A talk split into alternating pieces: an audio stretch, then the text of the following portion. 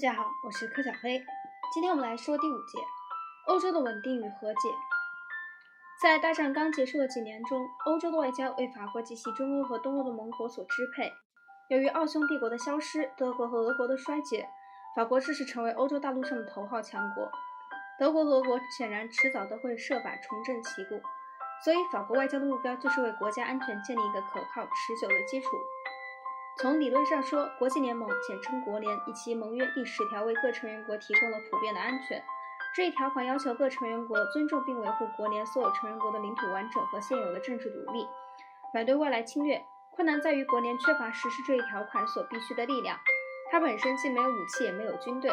法国在不到五十年的时间里就遭到了德国的两次侵略，因此他不愿将其交。将其安全交托给没有权威的国联，法国转向了较小的欧洲国家。这些国家在支持和平解决、反对修订条约方面与他有着共同利益。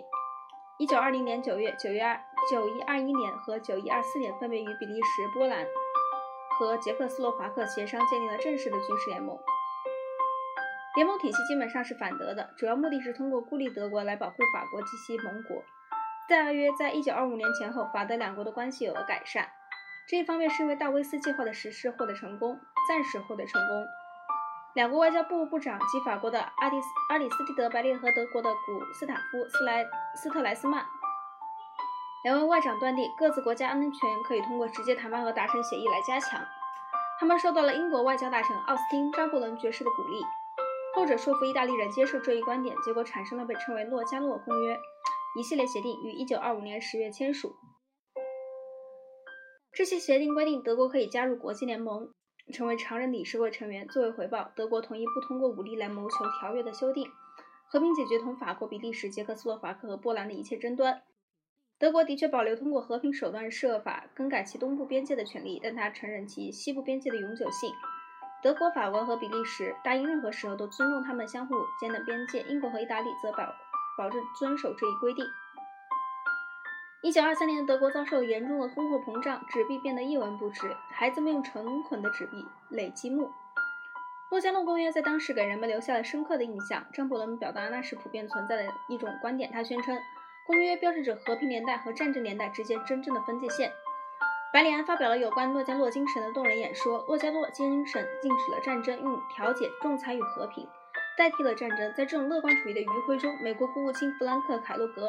按照白里安的建议，提出各国保证摒弃战争，不把战争当作推行国策的一种工具。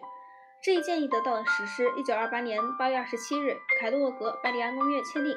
由于公约只是声明拒绝战争，并未规定制裁措施，它很快就得到六十多个国家的签署。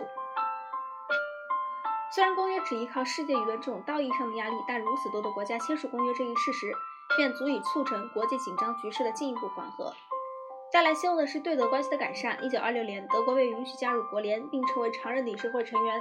另外，关于德国赔款的支付问题也达成了解决办法。一九二四年，道维斯计划就德国对第一次世界大战中给协约国造成的损害赔偿问题开始了谈判。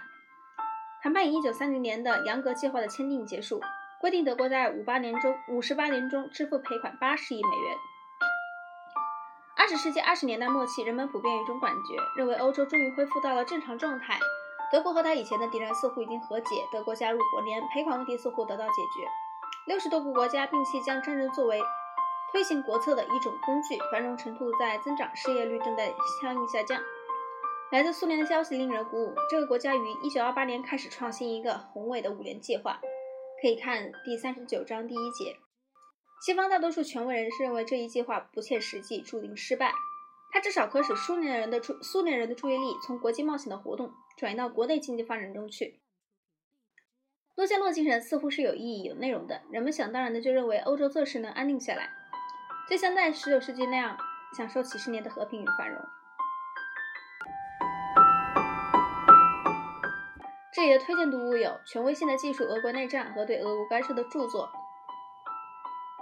嗯，这个 J. Bradley 所着的《Allied Intervention in Russia》，Russia and West Understanding and Studying。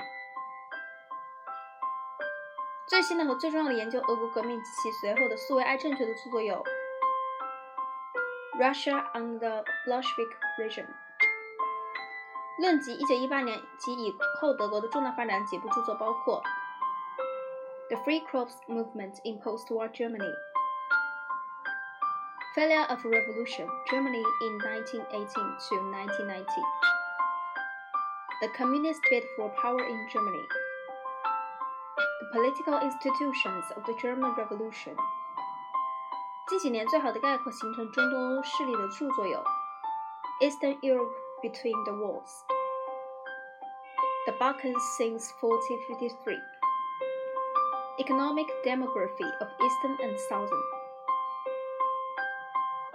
关于墨索里尼和法西斯主义的权威性的着作有《Italy from Liberation to Fascism》，《Its Development and Influence》。The Fascist Experience, Italian Society and Culture, Britain Between the Wars,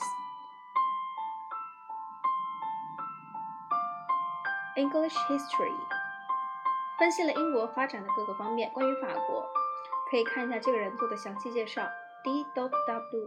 Rogan, France under the Republic, Democracy in France, Oxford University 出版社。和去见多识广的记者 A. Dotworth 的许多著作，特别是《France Informant》。下一期我们会讲到第三十九章五年计划和大萧条。这里是全球通史，从史前史到二十一世纪，我是柯小黑，我们下次见。